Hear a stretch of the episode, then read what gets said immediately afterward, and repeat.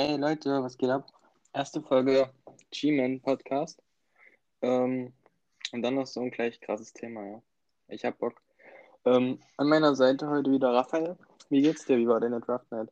Ähm, sagen wir es mal so, meine Draft Night war sehr, sehr lange. Ich bin heute Morgen um halb sieben ins Bett. Erstmal noch alle Picks angeschaut, auf ganz entspannt. Und sagen wir es mal so, ein paar Überraschungen waren dabei. Definitiv. Und gespannt, was nächstes Jahr in der Season passiert. Ja. Ja, ja, ja. Mir ging es ebenfalls, mir ging es auch so. Also, yes. also die Amerikaner haben es echt gezogen. Also, ich hätte echt nicht gedacht, dass es bis halb sieben geht. Ähm, ja. Aber kommen wir mal zum Punkt. Kadarius Tony, 22 Jahre, 6'0, 1,93. 1,93. Ähm, was sagst du? Also sagen wir es mal so, ich bin ein großer Fan vom Spieler. Ich hätte nicht gedacht, dass wir Darius Tony an 20 holen. Ich habe damit gerechnet, dass wir entweder O-Line gehen mit äh, Jenkins oder Darius die noch auf dem Board waren oder ähm, Jeremiah Usu Karamoa, der auch noch da war. Ähm, sind wir nicht sind wir nicht gegangen. Wir haben Tony geholt. Ich bin großer Fan von dem Spieler.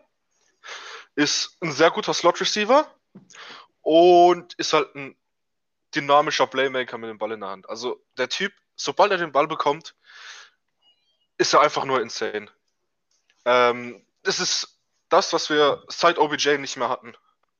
Und darauf bin ich einfach nur gespannt. Ja, also war ich definitiv unerwartet. Ich saß da und habe eigentlich mit Pay gerechnet, muss ich ehrlich sagen. Bin ich davon ausgegangen.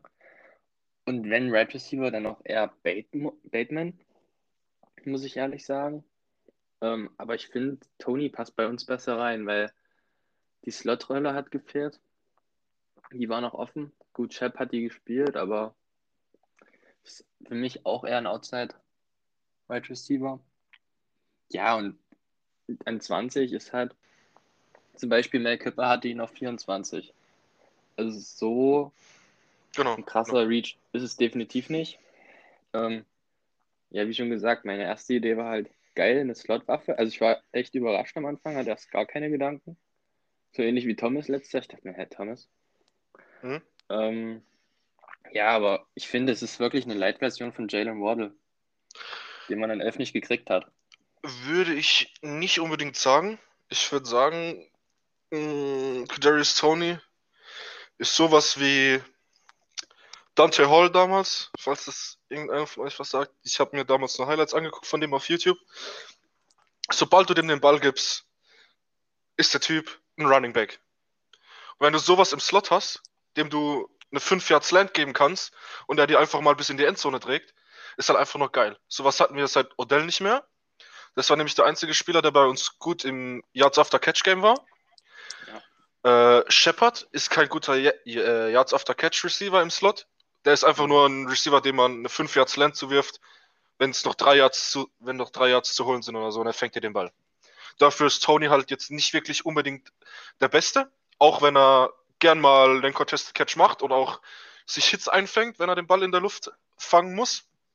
Aber Tony ist so einer, den kannst du Outside spielen, den kannst du im Slot spielen, auch wenn Outside jetzt nicht unbedingt seine beste Rolle ist. Aber wenn du zum Beispiel Tony Outside hast, Golladay Outside hast und dann in den Slot einen Slayton oder einen John Ross packst, da können ganz wilde Sachen passieren. Also können wirklich ganz wilde Sachen passieren und darauf bin ich echt gespannt. Und was ich noch zu Tony sagen wollte, das habe ich nämlich äh, gestern auf Twitter gesehen, der hat eins zu eins dieselben Maße wie Odell Beckham Jr. damals. Ja, er, habe ich wiegt, auch gesehen. er wiegt genauso viel oder zwei, drei, zwei, drei LBS weniger oder mehr. Ja. Ist genauso groß, bloß ist er ein bisschen schneller gewesen. Und das kann einem richtig Hoffnung machen. Aber ich würde mich da jetzt nicht zu sehr reinreiten, äh, rei- reinhalten. Einfach nur, wir erstmal gucken müssen, wie er funktioniert. Und da bin ich sehr gespannt drauf. Ja, ich denke auch echt, also wie du schon gesagt hast, das mit OBJ hat mich auch mega überrascht. Ich dachte, OBJ wäre größer, so vom, vom S- Spielstil her auch. Also wirkt er größer. Ähm, ja, dieser, dieser Jalen Waddle-Vergleich, ähm, sehe ich in dem Sinne nur so, wie er bei uns im Scheme spielen würde. Ich hätte auch gedacht, dass Waddle bei uns dann eher ein Slot-Receiver wäre. Und in dem Sinne eine Light-Version, weil Waddle sicherlich ein größeres Upside gehabt hätte. Das meinte ich nur damit, mit Genau, der Light-Version. Klar. Ähm, aber Waddle hätte man dann bei uns theoretisch auch noch als Kick- und Punt-Returner einsetzen können. Brauchen wir jetzt nicht unbedingt, weil wir ja Dante Pettis haben. Kannst du auch Der das übernehmen auch kann? Machen. Bitte? Kannst du mit Tony auch machen. Könnte man mit Tony Florida machen. Auch gemacht, Genau, ja. klar. Aber ich denke nicht, dass wir äh, Tony als äh, Kick- und Punt-Returner hinsetzen. Würde Ich denke, es wird dann ein Dante Pettis wahrscheinlich übernehmen, Ja. der letztes Jahr die Rolle nicht übernommen hat, äh, weil er in der Wide Receiver Rotation drin war. Ich denke, der wird ab und zu mal Wide Receiver bei uns spielen nächste Saison. Kann mir aber vorstellen, dass der hauptsächlich äh, Special Teams übernehmen wird, weil wir jetzt einfach Shepard, Golladay, Tony, Ross und Slayton haben. Das sind schon fünf Receiver und da brauchen wir nicht noch unbedingt einen Dante Pettis, der wird dann eher in die Special Teams kommen. Da bin ich aber auch gespannt drauf, weil der Typ ist auch extremst explosiv, sobald er den Ball in die Hand bekommt. Ja. Also da können wir uns echt auf was freuen nächste Saison. Auch in den Special Teams. Ja, ich sag mal, Returner haben wir jetzt zum Beispiel Dory Jackson kann das auch. Selbstverständlich, ja. Ist halt die Frage, wie man das einsetzen will. Klar, Verletzungsrisiko und so. Aber prinzipiell sind da Optionen da. Also, genau, genau. was würdest du, ich habe gestern, als der Pick dann kam, gut, die danach folgenden waren mir etwas egal und dann habe ich ein bisschen so rumgesponnen. Ja, Er hat ja bei Florida gespielt. genau, ja. Was würdest du zu der Aussage sagen, dass er der Robin zu Pitts Batman ist? Zu was ist? Zu Pitts? Zu Pitts, Pitts ist Batman und er ist ein Robin.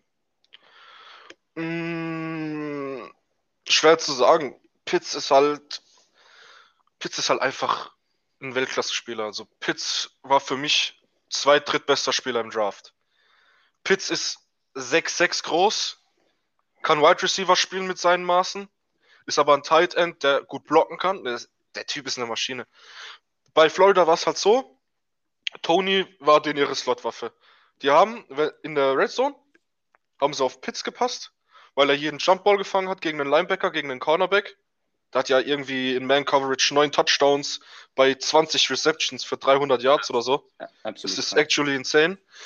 Und Tony ist halt so einer, den haben sie zweites, drittes Down bei mittlerer, mittleren Yards, sagen wir so 2005, 2006, haben sie Tony einen Screen gegeben, haben sie Tony eine Slant gegeben, um dem Typ den Ball so zu geben, dass er den Ball weitertragen kann. Ja. Und das war das Ding, was Kyle Trask dieses Jahr so stark gemacht hat. Weil Kyle Trask ist in vielen Augen kein NFL-QB, sondern nur ein Backup. Und Kyle Trask war im Heisman-Voting, glaube zweiter oder dritter, Ja. weil er einfach diese Waffen hatte, die er in Szene gesetzt hat. Gleich mit Mac Jones auch. Mac Jones ist besser als Kyle Trask, keine, keine Sorge, klar. Aber es ist so, dass Tony eine sehr, sehr gute Waffe ist und man kann sagen, ist der Robin zu Batman, klar. Aber ich würde ich würd die zwei komplett unterschiedlich sehen, weil die beiden sich einfach überhaupt nicht ähnlich sind. Schafft, schafft er das mit Golladay auch zusammen? Ähm, schwer, schwer.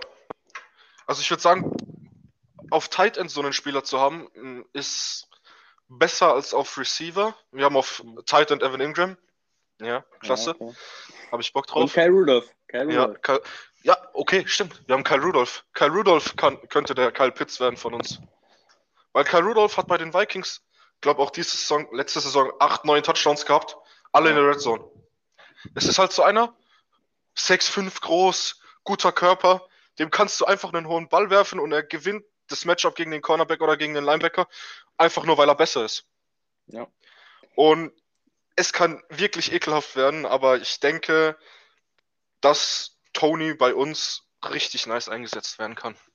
Vor allem, weil Daniel Jones auch in dem kurzen Game sehr, sehr gut ist und der Gameplan beziehungsweise die Route Concepts von äh, Jason Garrett eher für Intermediate, also so 10, 15 Yards, dafür ist Tony perfekt. Ja, Und definitiv. es ist halt sehr geil. Ja. Zu den Waffen können wir nachher nochmal kurz, Genau, weil was genau. wir für Optionen haben, das ist ja absolut krank, wenn man es mit letztem Jahr vergleicht. Also, und jetzt noch eine O-Line hin, dann habe ich echt Hoffnung. Genau. Wenn wir einen Spieler draften, was, was machst du zuerst? Was, was würdest du dir zuerst angucken, wenn du ihn vorher nicht kennst? Das erste, was ich mache, ich gehe auf YouTube und gucke mir die Highlights an. Ja, habe ich auch gemacht. Ja. Ich war überzeugt von ihm. Und danach habe ich mir die Stats angeguckt. Von, Ja. von, von Tony. Ja. Und mir ist aufgefallen, die ersten Jahre war er nicht so stark und ist dieses Jahr extrem explodiert. Mhm. Er hat, er hat in elf Spielen hat er 984 Yards gefangen und 10 Touchdowns. Und das in einem Team mit, ähm, mit Kyle Pitts Genau, ja. und nicht nur Alabama Offense, die extrem krass läuft. Gut, Florida war extrem krass ähm, im Vergleich, aber ist halt trotzdem, die Zahlen sind extrem gut. Ja, ist sehr gut. Und was mich überrascht hat, ist, dass er trotzdem noch 19 Rushing Attempts hatte für 161 Yards und einen Touchdown. Ähm, vor der, in der Free Agency haben wir alle gehofft, so ein bisschen Curtis Samuel könnte also eine ähnliche Rolle haben wie ein Curtis Samuel bei den Panthers, dass er auch im Backfield steht. Genau, ja. Da habe ich echt Hoffnung, dass, dass da gut mit Garrett schwierig. Garrett ist mehr konservativ, bisschen ältere Sachen, nicht so kreativ, aber mit den Optionen ist das absolut möglich. Ja, vor allem bei Garrett ist, ist es ja so, dass wir sehr viele junge neue Coaches bekommen haben, die alle eine Connection mit, äh, mit unserem wunderbaren Head Coach haben. Und ich sag mal so, es sind zwei, drei neue Offensive äh, Guys gekommen bei uns. Ich glaube, ein Passing Game Coordinator ist gekommen, wenn mich nicht alles täuscht. Der hilft Garrett beim, beim äh, Pass Design.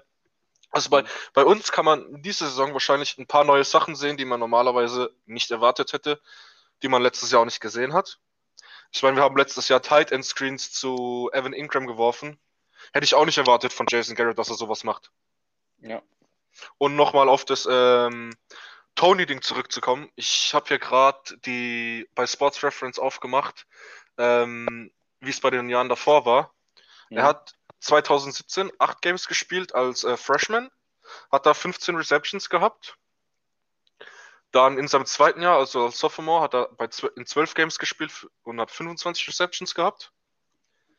Ähm, als Junior 7 Games und 10 Receptions. Er hat nur 22 Plays gehabt. Ja. Und jetzt halt im Senior Year 11 Games mit 70 Receptions.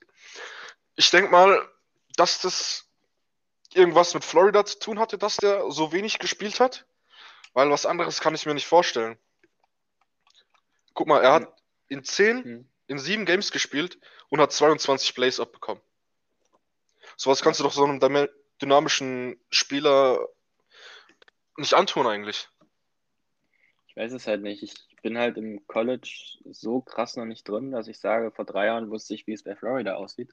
Ja, nee, Ähm, du, ich auch nicht, ich auch nicht. Deswegen, also klar, es ist ein bisschen, sieht ein bisschen doof aus, aber wenn du guckst, zum Beispiel beim Thema Jalen Waddle, den wir vorhin schon hatten, Mhm. der hat halt auch nicht die kranken Zahlen über die, über die komplette College-Karriere gehabt und er war bei Alabama mit einem Tour, mit einem Jalen Hurts, mit einem Mac Jones jetzt. Also Mhm.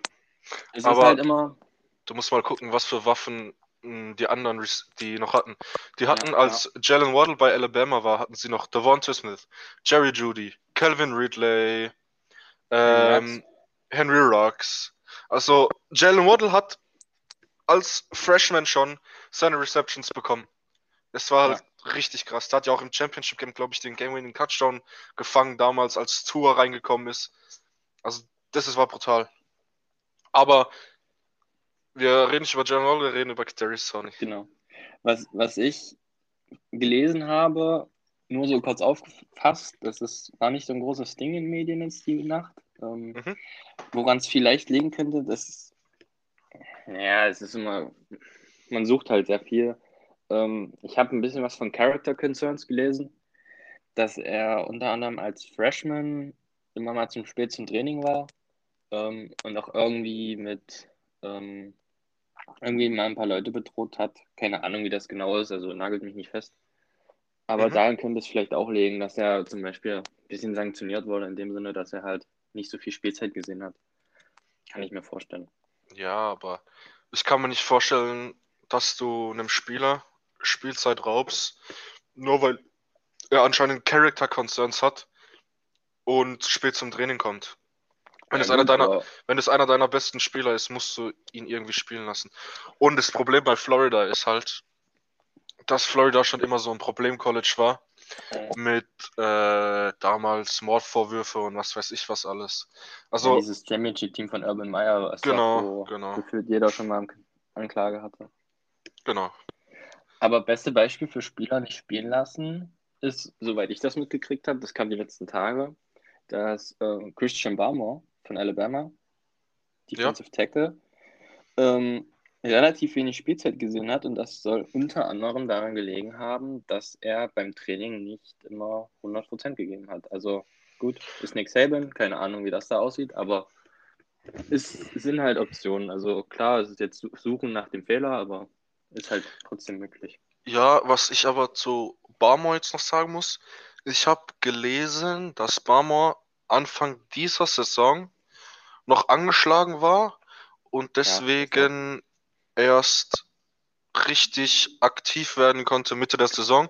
Und da hat man auch gesehen, warum er als bester DT sozusagen, also für mich ist er der beste Ja, DT, als bester DT in der Draft Class gesehen wird. Und ja, also man kann über jeden Spieler Character Concerns finden, zum Beispiel Justin Fields genauso, wo wir rausgetradet sind. Lawrence. Trevor Trevor Lawrence. Lawrence hatte selber sogar welche. Also das ist ja. Also ist teilweise Quatsch. ja, auf Character Concerns würde ich jetzt erstmal äh, nicht so achten, vor allem mit Joe Judge. Joe Ja. Judge weiß genau, was für Spieler er will. Und wenn die nicht in, in seine Vision reinpassen, hätten wir Tony auch nicht geholt. Also ich denke, da ist überhaupt nichts.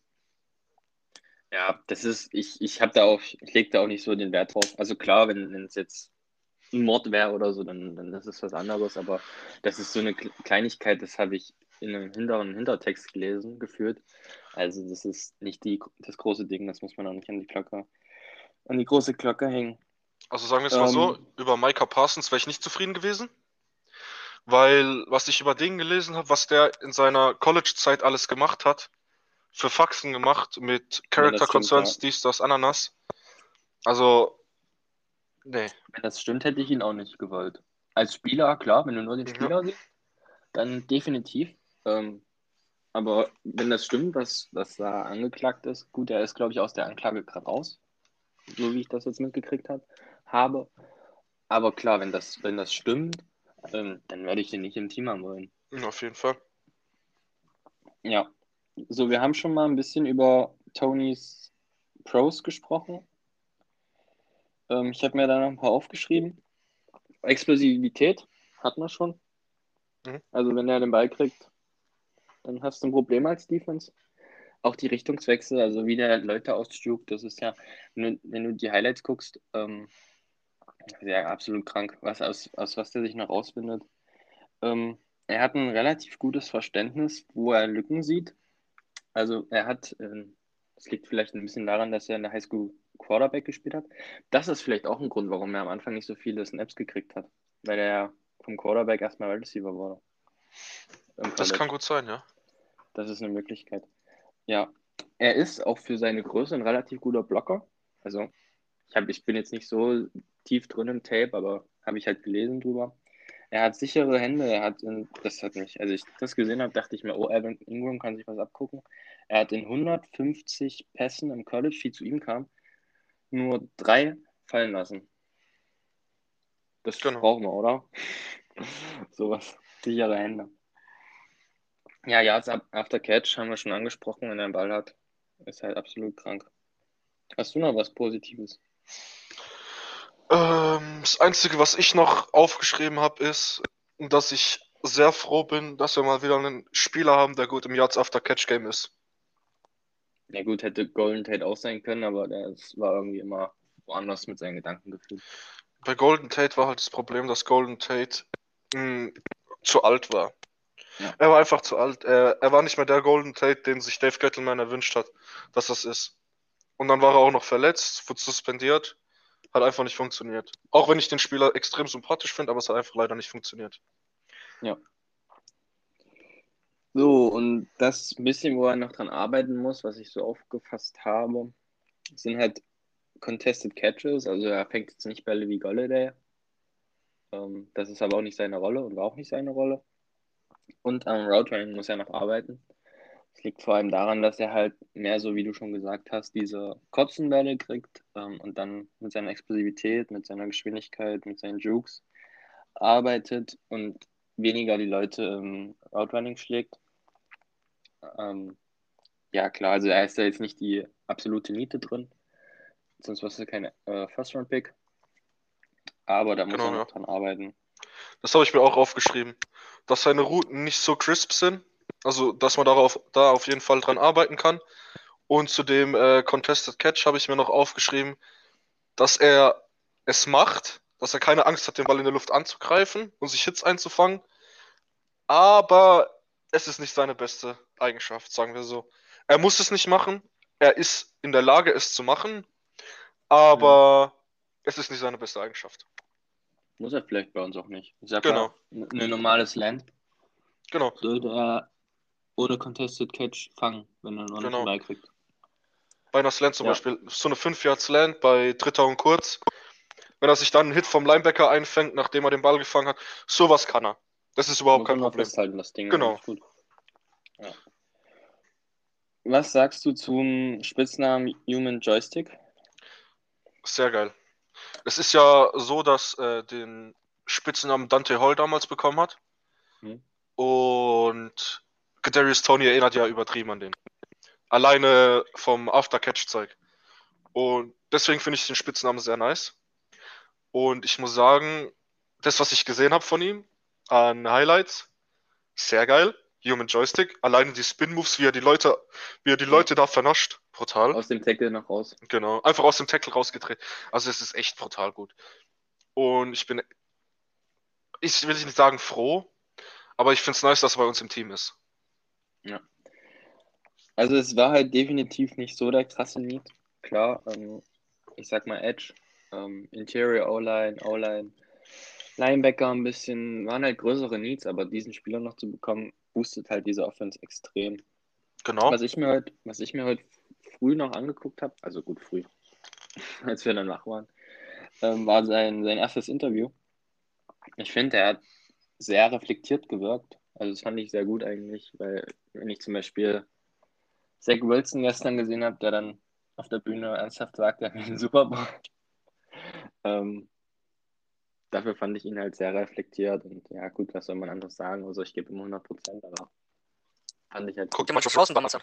ja, Was Er gesagt hat, er holt einen Super Bowl nach Arizona ja. und jetzt ist er teamlos. Ja, er hat auch gesagt, ähm, zu dem Zeitpunkt hatte Brady noch fünf Ringe. Mhm. Ähm, hat er auch gesagt, ja, ähm, irgendwie hat gefragt, so, ja, wie viele Ringe hat Brady? Ja, dann will ich einen mehr gewinnen. Es ist halt, klar, man muss diese Attitude ein bisschen haben, um die in die Liga zu kommen, aber man sollte auch trotzdem reflektiert sein. Auf jeden Fall. Vor allem, man sollte auf dem Boden geblieben sein. Ja. Das ist das Wichtigste. Was ich auch cool fand, ist, wie er sich verglichen hat.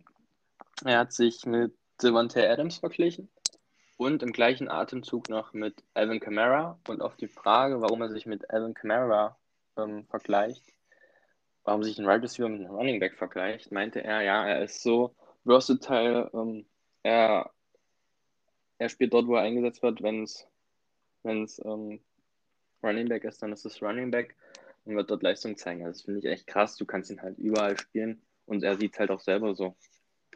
Das wollte ich auch sagen. Der erinnert mich ein bisschen an Alvin Kamara, weil Alvin, Alvin Kamara ist ja bei den Saints nicht nur ein Running Back.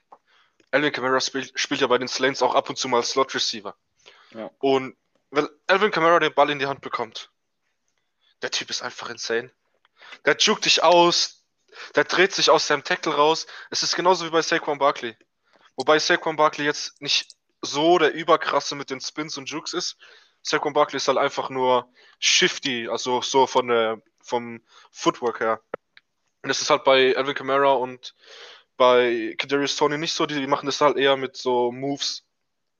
Und das ist echt eine sehr nice Comp von ihm, dass er sich mit dem vergleicht. Ja, wenn er so die Leistung bringt, dann wäre ich auch zufrieden. Also das, das wäre echt geil. Ja. Ja. So, ähm, wir haben ja jetzt an 20 gepickt. Eigentlich hatten wir den 11. Pick. Was hältst du von dem Trade? Also wir, wir kriegen, wir haben den 20. gekriegt. Dieses Jahr den 164. Genau. von den Bears. Nächstes Jahr ein Erstrunden-Pick, was ich mega krass finde, wo wir nachher noch, also Play noch drüber sprechen können. Und nächstes Jahr einen Viertrunden-Pick. Was hältst du von dem Trade? Ähm, also ich finde, wir haben den Trade mit Abstand gewonnen. Vor allem, da die, die ähm, Eagles vor uns gemoved sind, war es perfekt, dass wir nach hinten gegangen sind. Ja. Und einen First-Round-Pick nächstes Jahr zu, dafür zu bekommen, um neun Spots nach hinten zu gehen von der 11. Hätte ich niemals mit gerechnet, aber der Need für QB macht es möglich. Ja. Ist halt echt so, also wenn Fields an 8 oder an 9, also von Panthers oder Broncos genommen wird, dann stehen wir nicht in der Situation. Also dann ist das was anderes gut, dann wird wahrscheinlich auch ähm, Sertan von den, ähm, oder Horn von den, ähm, von den Cowboys genommen, wissen wir nicht, ist Spekulation. Ähm, dann läuft das Ganze ein bisschen anders, aber dadurch, dass er halt gefallen ist, ähm, ich glaube, der Run auf den Pick von uns, der war riesengroß. Glaube ich Also auch, ich, ja. ich glaube, Patriots wollten, Bears wollten. Ich glaube, ähm, Washington wollte bestimmt auch. Kann, ich mir gut vorstellen, ja. Also der Run war bestimmt riesig und da hat Dave einfach das Beste rausgemacht. Vor allem, weil, weil er Smith weg war. Also Genau. So wie das jetzt die letzten Tage oder letzten Stunden vom Draft ähm, auch also kommuniziert wurde. Ich habe bei The Zone diesen ähm, mit Markus Kuhn, der war ja bei dem Down Der war bei dieser der Pre-Show, ja, genau. Und, er, und so wie der darüber gesprochen hat, das war ja eigentlich so wie er es, er hat nicht gesagt, wir nehmen Devonta Smith, aber so wie es klang, war halt Devonta Smith wirklich die Eins auf dem Board. Zumindest wenn andere Wenn er da ist. wenn er da ist. Und er war halt in dem Moment nicht da und dann war das einfach der richtige Weg so. Waddle und Chase waren früh weg, also hätte ich nicht gedacht, dass beide so früh weggehen. Ich hätte Sewell nicht so weit fallen sehen. Den hätte ich als Bengals genommen, aber das ist eine andere Sache, sind nicht die Bengals. Und dadurch war halt auch Smith weg und dadurch war das einfach der richtige Weg. Denke ich. Ja, auf jeden Fall. Aber ich finde es einfach nur frech, dass die Cowboys mit den Eagles traden, um uns den Spieler vor der Nase wegzupicken. Das, Die Eagles haben uns jetzt dieses Jahr zweimal richtig hops genommen. Ja. Aber es ist ja was anderes. Aber ich finde es, ich muss noch zu dem Thema First Round Pick nächstes Jahr sagen. Mhm. Ähm, ich finde es sehr geil, dass wir einen First Round Pick nächstes Jahr bekommen haben. Weil, so wie ich gelesen habe, die letzten paar Wochen, ist von den Analysten aus kommuniziert worden, dass die Picks nächstes Jahr viel mehr Value haben werden, ähm, weil die Draft Class in den frühen Runden sehr, sehr gut ist und nicht so tief ist. Das ist das einzige Problem. Aber man kann, wenn es mit Daniel Jones zum Beispiel dieses Jahr nicht laufen sollte, nachdem man die ganzen Waffen ihm gegeben hat, kann man nächstes Jahr mit dem zweiten First Round Pick hochmoven für den. QB. ja. Und das ist definitiv. sehr, sehr geil, dass wir einen First Round Pick bekommen haben. Ja, vor allem, weil du ja dann Flexibilität hast. Also klar, du kannst dann entweder sagen, ja, wir gehen jetzt extrem weit hoch mit den zwei Picks. Oder sagst, ja, ähm, Beispiel wie jetzt, gut, Deshaun Watson ist ein anderes Thema mit seinen ähm, Vorwürfen, aber wenn so ein Quarterback halt da wäre, einen Trade fordert, könntest du halt zwei Erstrunden-Picks bieten. Ist halt auch da Genau. die Möglichkeit, sowas, einen gestandenen Spieler zu holen. Was halt dieses Jahr in der Draft Class so die ein bisschen schlecht dastehen lässt, ist halt erstens das Corona-Jahr, Genau. Ja. dann gab es ähm, haben Ohio State, weiß ich nicht, haben sechs Spiele gespielt gefühlt. Also Big Ten hat gefühlt gar nicht gespielt, das ist halt alles. Dann die Opt-outs, Micah Parsons hat man nicht gesehen, ähm, Rashawn Slater hat man nicht gesehen, Penny Sewell hat man nicht gesehen. Ist halt alles unsicher. Man weiß auch nicht, wenn eine Slater noch gespielt hätte, hätte man vielleicht auch einen Slater genommen. ja, Kann ich mir gut Und- vorstellen. Es gab keinen Combine. Zum Beispiel die 40-Yard-Zeiten, die sind ja gefühlt alle, also klar inoffiziell, aber die sind ja gefühlt alle noch einen Tick runtergedrückt. Das ist halt, das macht das halt ganz so ein bisschen undurchsichtig und deswegen ist nächstes Jahr, glaube ich, die Picks relativ gut und ähm, haben auch relativen Wert. Deswegen ist dieser, dieser, ähm, dieser Pick, den wir nächstes Jahr von Chicago kriegen, echt gut. Vor allem, weil der ja auch, also ich sehe Chicago jetzt nicht ein Playoff-Abo haben. Wir haben Andy Dalton als Quarterback. Also der GM hat gesagt, dass Andy Dalton erstmal Starter sein soll. Ja. Ähm, ja, ich sehe die jetzt nicht irgendwie krass in die Playoffs gehen. Vor allem ähm, haben die auch den drittschwersten Schedule. Das stimmt, aber Deswegen, also das kann auch ein Top-5-Pick werden von Chicago, wenn es schlecht läuft. es könnte, ja. So bei den Texans letztes Jahr zum Beispiel. Top 3 Ja. Ähm, nee, also ich kann mir gut vorstellen, äh, dass der Chicago Pick Mitte bis Ende erste Runde wird, also so zwischen, sagen wir mal, kann mir vorstellen, zwischen 15 und 25 kann es alles werden. Unten drunter bin ich mir nicht sicher, ob es schlechter wird, weil die Bears eigentlich ein sehr gutes Team haben. Offensiv sowie defensiv. Haben halt keine Cornerbacks, aber die können sie ja jetzt noch draften. Aber ansonsten, Team ist bom bombastisch aufgestellt. Zwei gute Edge Rusher, Ja, gute ist stark. Linebacker, gute D-Line. O-Line ist jetzt naja, Wide Receiver sind geil, Tight End ist okay. QB kannst du hinter, äh, kannst du Justin Fields erstmal noch hinter Andy Dalton sitzen lassen, ein bisschen. Also, sagen wir es mal so, es kann passieren, dass es ein Top 10 Pick wird, aber ich bezweifle es. Ja, aber selbst wenn es kein Top 10 Pick wird, ähm, der Value ist auf jeden Fall da, noch sehr nice Spieler zu bekommen. Vor allem sehr nice defensive Spieler. Nächstes Jahr wird es eine sehr geile Defense-Class mit geilen Cornerbacks, mit Stingley. geilen, oder- äh, mit geilen? Edge-Rushern, mit Kayvon Thibo- Thibodeau, ähm, mit, Sa ah, mit diesem Griechen. Also da gibt es auch nächstes Jahr echt geile Edge-Rusher, geile Cornerbacks. Es gibt geile Safeties nächstes Jahr. Also der Value ist auf jeden Fall nächstes Jahr da. Ähm, auf einen defensiven Spieler mit dem Pick zu gehen und mit unserem eigenen Pick auch. Vor allem, wenn wir dieses Jahr jetzt noch in den anderen Runden dann noch andere Needs füllen werden. Können wir ja gleich noch drüber sprechen, Genau. über die Needs, die wir noch haben und was, was morgen, beziehungsweise heute, noch so ansteht. Weil wir ja schon beim nächsten Jahr waren, also wir können ja mal gucken, die Picks. Also wir haben zwei First Rounds, Mhm. unseren und den von Chicago, einen Second, einen Third, zwei Viertrunden-Picks, ähm, wieder eigentlich von Chicago, einen fünften, einen sechsten und einen siebten. Also es ist definitiv Value da, wenn du schon sagst, dass sie sehr, ähm, nicht sehr tief ist, aber ähm, die Top-Spieler sind extrem stark. Ist es halt auch möglich, dann wie zum Beispiel zu sagen, gut, das ist jetzt ein schlechtes Beispiel, aber wie das Jahr, war es 2018, Wo wir für die schon. Andre Baker hochgetradet haben. 2019, oder? Das Ja, war 2019 müsste es 2019. gewesen Ja. Ja, Jones an 6, an 17 äh, Lawrence und an 30 nochmal Baker. Gut, Baker ist jetzt ein schlechtes Beispiel, aber so halt, dass man auch da nochmal reingehen kann mit dem, mit den Picks, die man hat. Das ist definitiv auch möglich. Auf jeden Fall, auf jeden Fall. Ähm, vor allem mit dem zweiten Viertrunden-Pick hast du nochmal gutes Kapital. Also was heißt gutes Kapital? Das muss man jetzt so in Anführungsstrichen sehen. Aber schon keinen schlechten Pick, mit dem du nochmal hochmoven kannst. Oder mit dem du noch einen äh, soliden Backup beziehungsweise eventuell High-Upside-Spieler draften kannst. Ja. Weil vierte Runde, so ab vierte Runde gehst du immer auf Upside oder gehst du auf Special Teams, Backups oder sonst irgendwas. Und mit zwei Viertrunden-Picks kann man dann nochmal extrem gut auf Tiefe auch vom Kader gehen.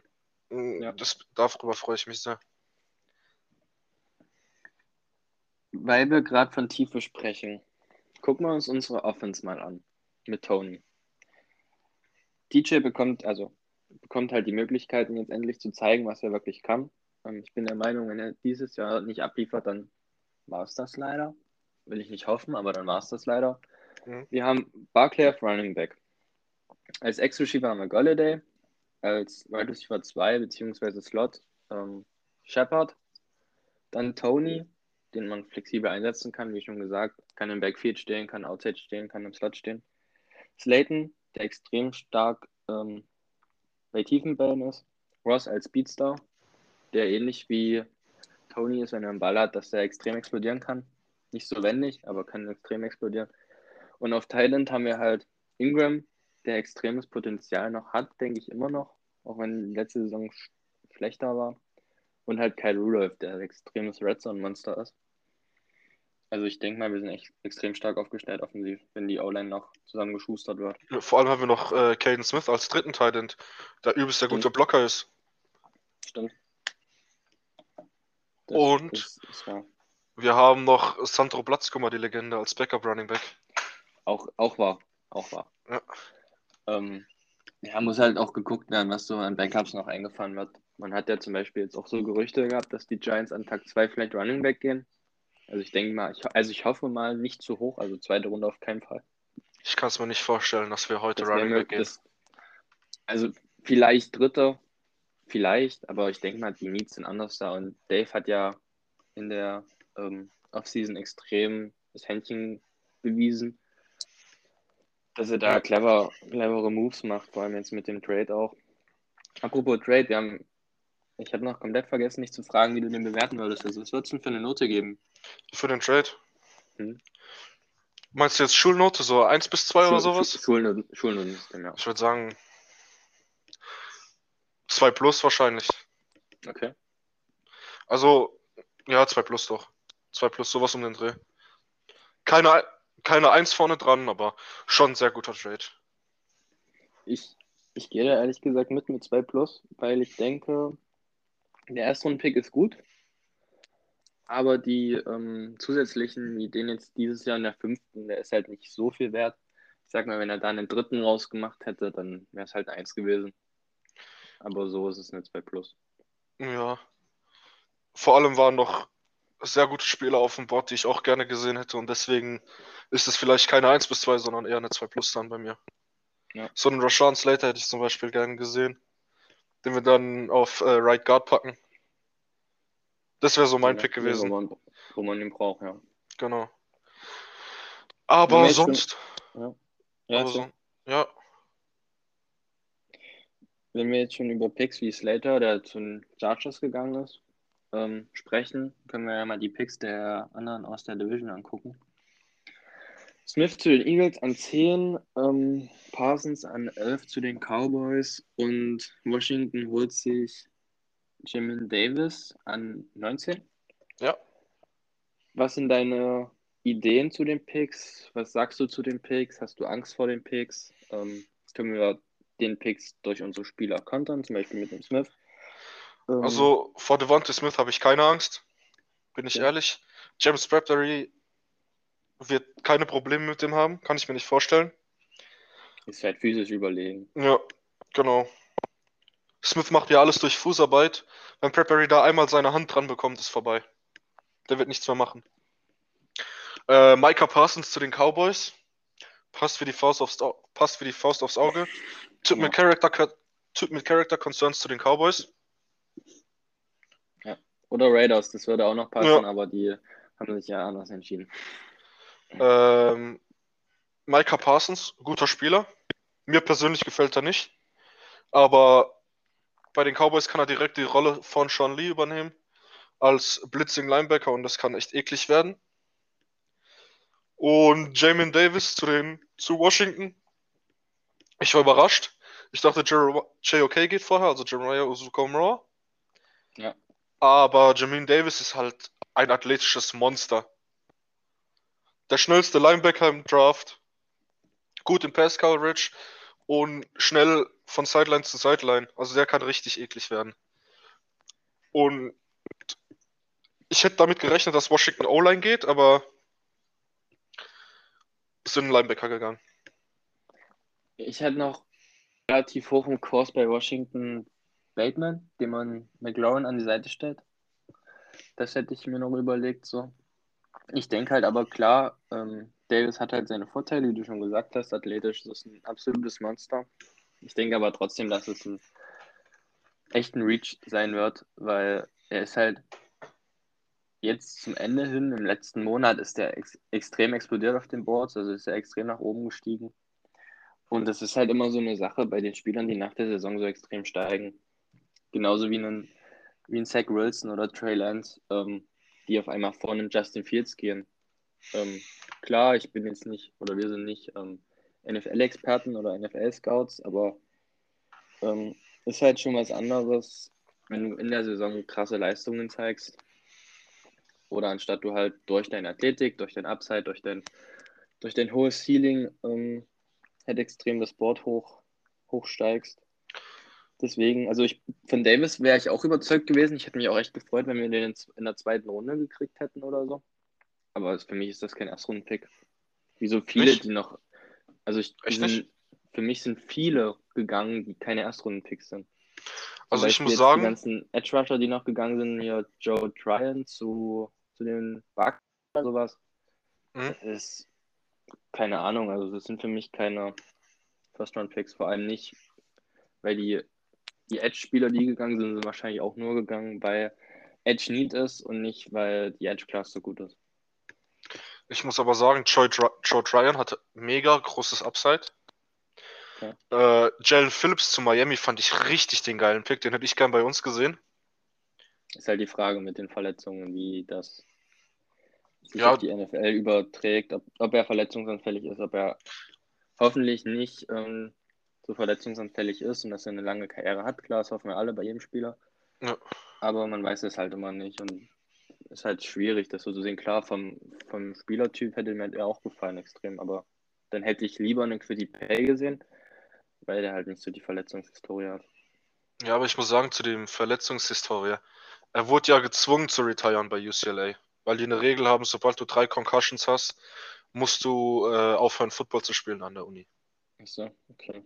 Und deswegen ist er ja bei UCLA retired, hat dann äh, ein halbes Jahr ähm, Musikstudium irgendwo anders da gemacht, hat dann bei seinem Dad in der Firma noch gearbeitet und ist dann dieses Jahr zu Miami gegangen, weil er dann rausgefunden hat, dass er doch noch spielen darf, war direkt der beste Edge Rusher bei Miami.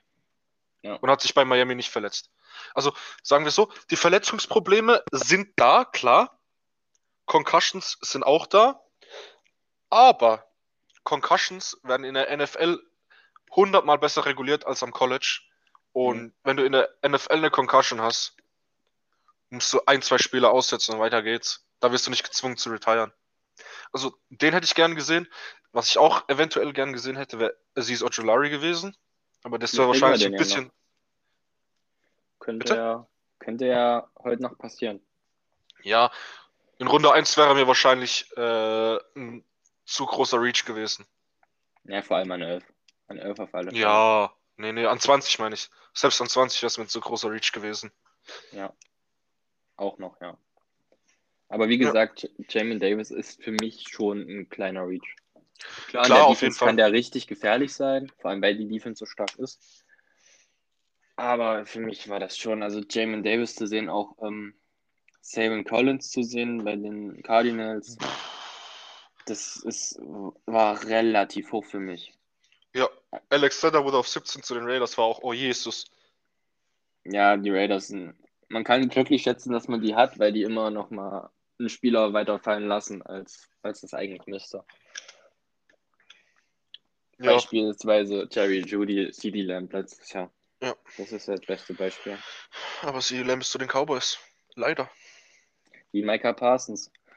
Den sehe ich halt, das ist halt echt, also klar, die Charaktersachen sind halt eine extreme Baustelle, wo ich ihn halt auch nicht gern gesehen hätte. Als ja. Spieler kann er aber richtig gefährlich sein, vor allem jetzt mit den Linebackern, mit Wender Ash und Smith ja. wo er dann vielleicht auch ähm, in manchen Situationen halt Edge spielen kann. Will er ja auch selber, hat er auch gesagt, er will lieber Edge spielen. Und da ist er halt extrem gefährlich. Also das tut irgendwo weh, schon den zu den Cowboys gehen zu sehen. Verstehe ich, ja. Ähm, das ist ja das, was ich vorhin meinte. Der wird direkt die Sean Lee-Rolle übernehmen, diesen 4-3 äh, Will-Linebacker, Ja. wo viel blitzt und nicht so oft den Coverage droppt, aber dafür mehr an der Line of Scrimmage ist, äh, Run-Gaps shootet und sowas. Das ist halt das, was Micah Parsons ausmacht. Aggressiv zu spielen. Und es kann ihm zum Verhängnis werden in der NFL, aber es kann auch sehr krass werden. Und deswegen finde ich es ekelhaft, dass er bei einem Division-Rivalen ist. Aber ja, man kann nichts dran ändern. Und ich kann mir gut vorstellen, dass Micah Parsons auch geholt wurde, äh, weil die Cowboys äh, Leighton Vander nicht verlängern werden. Das kann ich mir sehr gut vorstellen. Ja, gut, das, das ist abzuwarten, was in der Saison und nach der Saison passiert. Genau. Aber was, was mich ein bisschen freut, ist, dass sie zumindest jetzt nach der ersten Runde immer noch keine Secondary haben. Also, Ja, man hat ja genau. Certain gefühlt, seitdem klar steht, dass die Cowboys auf 10 ist, haben, hat man ja gefühlt Certain oder halt Farley, bevor er aboriert wurde, hat man halt Certain oder Farley halt immer zu denen gemacht. Ja. Und ist halt auch der größte Need ansatzweise. Und wenn ich überlege, was wir für Receiver haben gegen die Cowboys Secondary, von denen ich ungelogen nur Keanu Neal kenne. Äh, Anthony Brown müsste noch bei denen sein, wenn mich nicht alles täuscht. Ist ein Ja, Slot-Cornerback. Ja, aber es ist halt jetzt nicht wie unsere zum Beispiel, beispielsweise. Ja. Ähm, oder Baltimore, die mit Peters und Humphreys extrem krasse Corners haben. Ist halt schon extremer Need und das kann halt auch ein Vorteil für uns sein, dass die jetzt zumindest, weil ich sehe in der zweiten Runde nur noch Asante Samuel als Cornerback so richtig stark, der auch gleich im ersten Jahr vielleicht Mm, es gibt noch ein paar. Es gibt noch ein paar. Ja gut, es gibt immer ein paar, die in Runde 5, 6, 4 oder so. Nee, ich meine in der zweiten Runde. Sowas wie Tyson Campbell von Georgia, ähm, Calvin Joseph. Also da gibt es noch ein paar.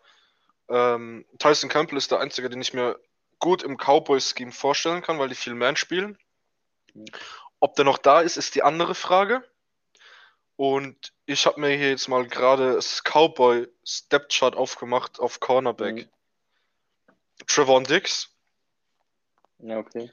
äh, Jordan Lewis, weiß ich jetzt nicht, was ich davon halten soll. Nicht so krass. Anthony Brown, dann Mhm. Cameron Hall, Deontay Burton, Maurice Kennedy, alle kennt man nicht. CJ Goodwin, Rashad Robinson, also davon kennt man keinen. Das sind alles äh, unrestricted free agents aus dem 2020 Draft. Ist halt auch, Husi ist ja dieses Jahr auch weg, oder? So wie ich Ja, genau. Jadubia Wusi wurde nicht verlängert. Deswegen, also die Secondary bereitet mir irgendwo ein bisschen Freude, das zu sehen. Klar, die haben eine krasse Linebacker, ähm, aber selbst die D-Line ist auch nicht mehr das krasse. So, klar haben Ja, wir klar. Marcus Lawrence, aber also die Defense ist halt schon angreifbar. Sprechen, die ist extrem stark, weil so Deck noch wieder kommt. Die Defense. Ähm, mich freut es irgendwo, dass die keinen Corner genommen haben. Sag mal mal so. Mich auch. Ich habe gedacht, die gehen äh, an 12 dann für, für Caleb Farley. Aber waren sie anscheinend nicht bereit dazu. Das, das wäre, glaube ich, extrem hoch gewesen. Klar, mit Verletzungen weiß man nicht, wenn er fit bleibt, klar. Aber er hat ja zwei Rücken-OPs gehabt. Mhm. Hab ich auch Mm, gelesen. Das ist, das, ist, das wäre mir auch definitiv zu hoch gewesen. Also ohne die Verletzung wäre er mein Corner 1 gewesen. Vor Sertain und vor Horn. Aber Verletzung absolut nicht. Also ich muss sagen, ich habe gelesen zu der Verletzung von Farley, dass äh, die zwei OPs beide für dieselbe Verletzung vom Gewichtheben waren. Also dass er das erste. Mal äh, seinen ersten Lendenwirbel fixen lassen hat und der Arzt meinte, dass man den zweiten nicht fixen muss. Und dann hat er beim Training für den Draft gemerkt, oh scheiße, mein Rücken tut wieder weh. Mhm. Ähm, ich muss jetzt doch meinen zweiten Lendenwirbel auch noch fixen lassen. Ja, das ist, das ist mies, aber ist halt dann irgendwo leider Pech. Ja. In dem Sinne, dass der Arzt dann halt ein bisschen versagt hat. Und deshalb ist er halt an, ist glaube ich an 22 zum Ja, Titans zu den gegangen. Titans. Die Titans können sich drüber freuen. den an 22 zu bekommen. Wenn er verletzungsfrei bleibt, definitiv, ja. Genau.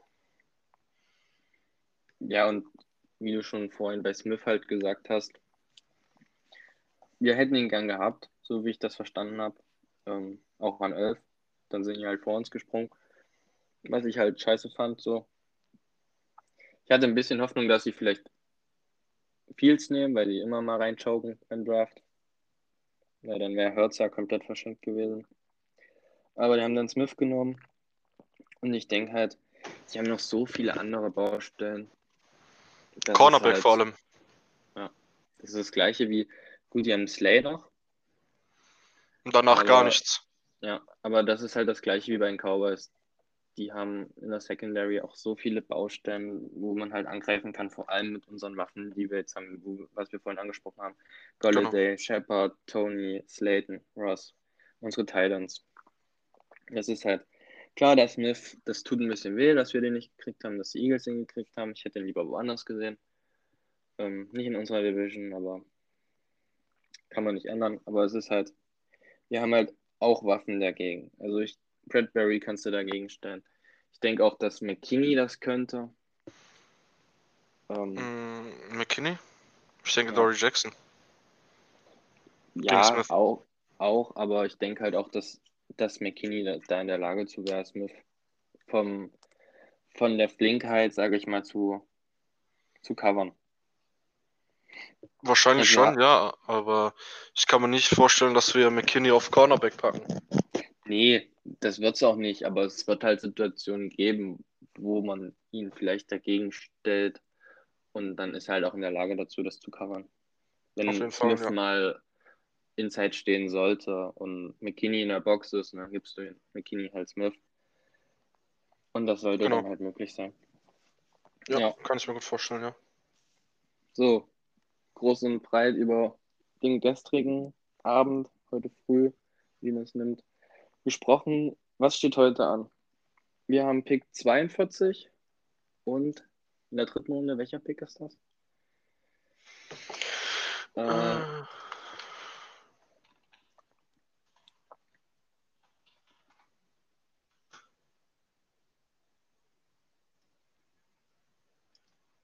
72 oder sowas? Nee, kann es nicht sein. 74 müsste es sein, oder? 76. 76. So. Ist die Frage, was passiert. Also es sind ja extrem viele Spieler. Also meiner, äh, nicht extrem viele, aber meiner Meinung nach einer vor allem aus der ersten Runde gefallen, Jeremiah Wusu-Koramoa. Ähm, ist er in 10 Picks noch da? Was denkst du? Hm, nee, denke ich nicht. Der wird spätestens zu den Lions gehen. Lohnt es sich hoch Nee. Ja. Dafür haben wir nicht das Kapital. Würde ich auch nicht machen.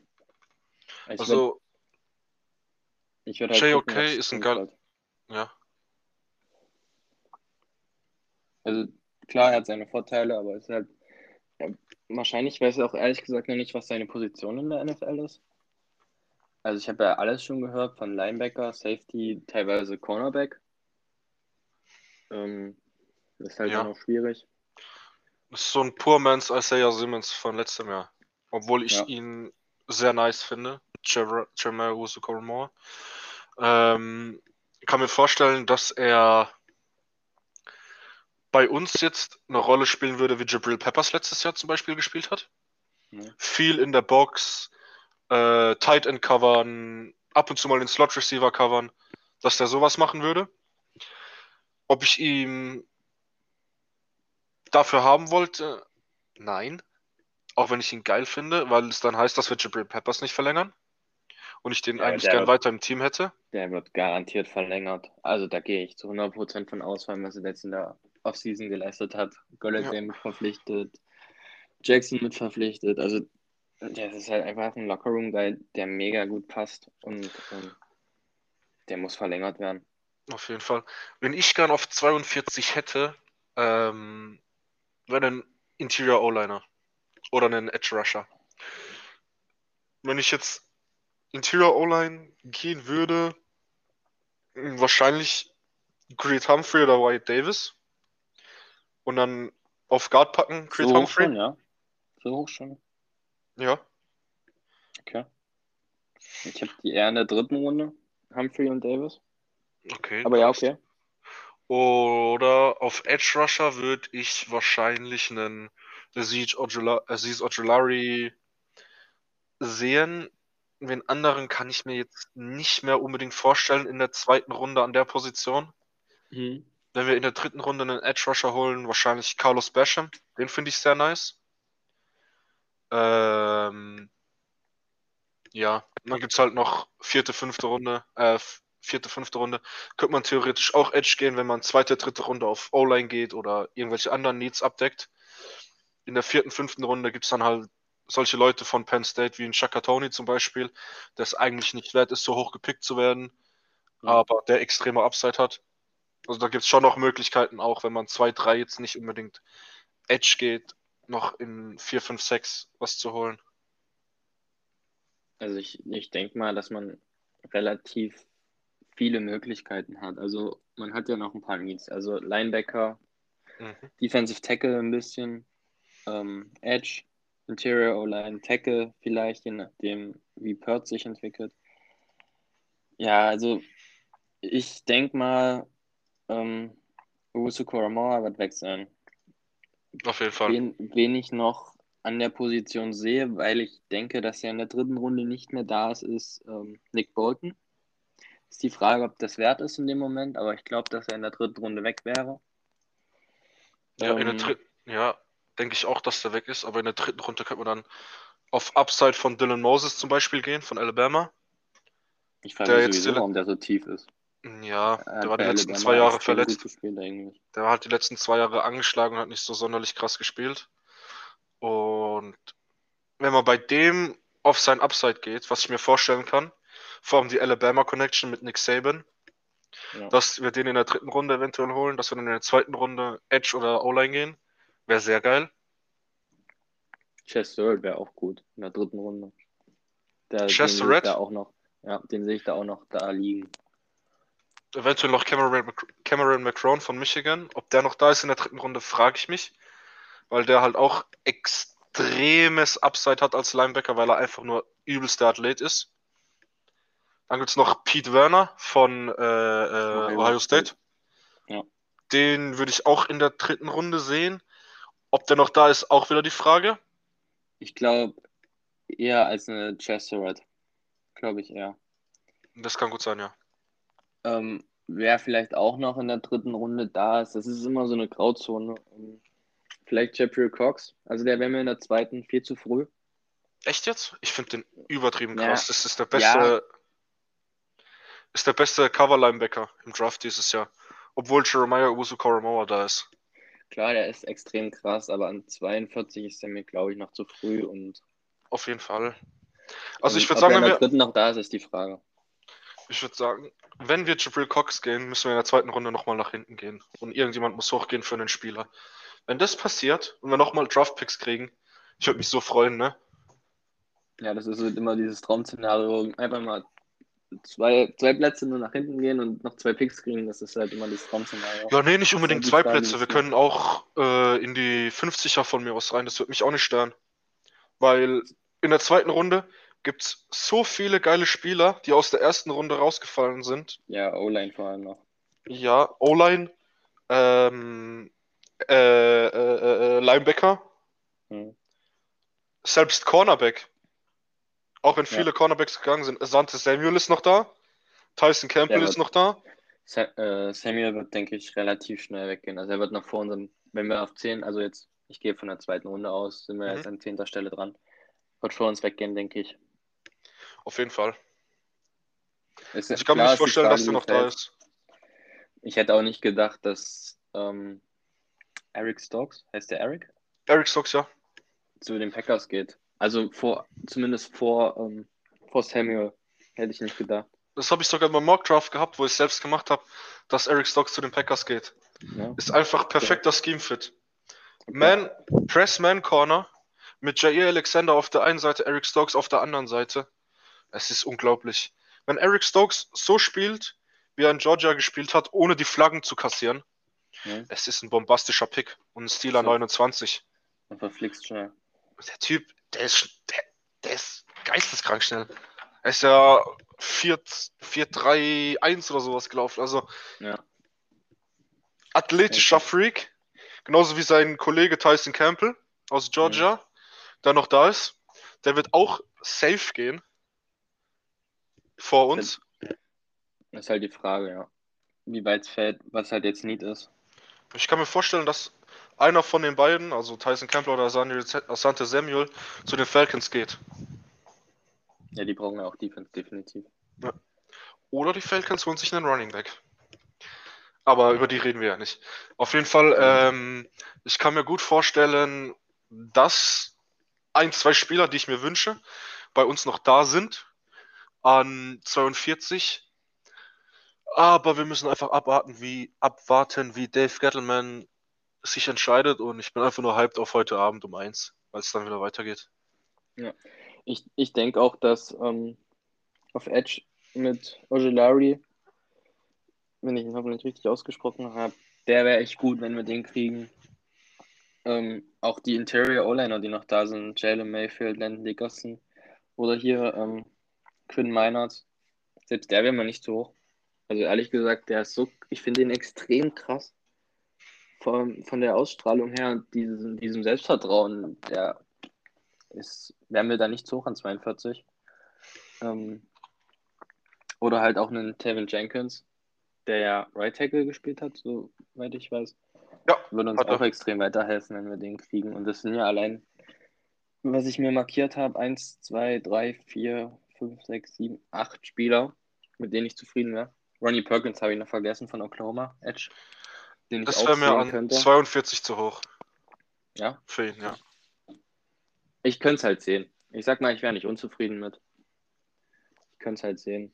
Ähm, das wären acht Spieler, mit denen ich schon zufrieden wäre. Und es werden garantiert noch welche davor kommen, wo keiner mitgerechnet hätte. Und dann fällt wahrscheinlich wieder jemand zu uns, mit dem ich zufrieden wäre. Mhm. Ist Joseph Osai noch da? Ich glaube schon, ne? Von Texas, der Edge Rusher? Joseph Forsyth ist auch noch da. Ja. Den würde ich auch gerne sehen bei uns. Halt Den die find ich auch nice. den Der ist halt auch- 42 hat. Würde ich sogar nehmen. Ist halt Okay. mega der Athlet, guter Runstopper. Und wenn du dem noch Pass, Pass Rush Moves beibringst, könnte der richtig eklig werden. Ist halt wichtig in unserem System, dass wir halt auch einen kriegen, der mehr außen spielt, also nicht so wie Williams innen. Muss halt außen passen, ja. Ja, ja, genau. Worauf ich mich auch freue, ist, dass Lorenzo Carter zurückkommt, weil auf dem bin ich auch sehr hoch. Und da bin ich mal gespannt, ob der jetzt ähm, abliefern kann. Ich glaube auch, dass ähm, Dave und, und ähm, Joe, dass die relativ, relativ gut auf unsere Edge zu sprechen waren. Ka- Kader, Simmons oder jetzt auch Coughlin und Brown. Ähm, und halt auch dieser krasse Run auf die Edge halt nicht so da war. Ja. Ich glaube, du bist. Ja. Du warst gerade kurz weg, aber alles gut. Achso, ich dachte gerade schon. gut. Jetzt bist du wieder da. Ähm, gucken wir mal, was heute Abend passiert. Mhm. Ähm, um eins geht's los. Mal gucken. Ähm, ich werde es mir auf alle Fälle reinziehen. Ich werde es mir auf jeden Fall auch anschauen. Ähm, mal gucken, was dann passiert.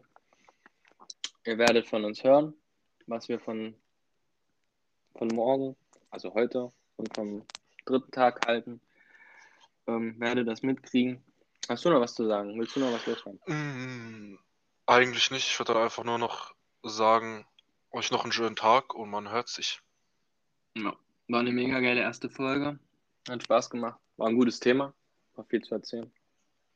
Ähm, ja, dann haut rein, Leute. Ihr werdet von uns hören und bis zum nächsten Mal.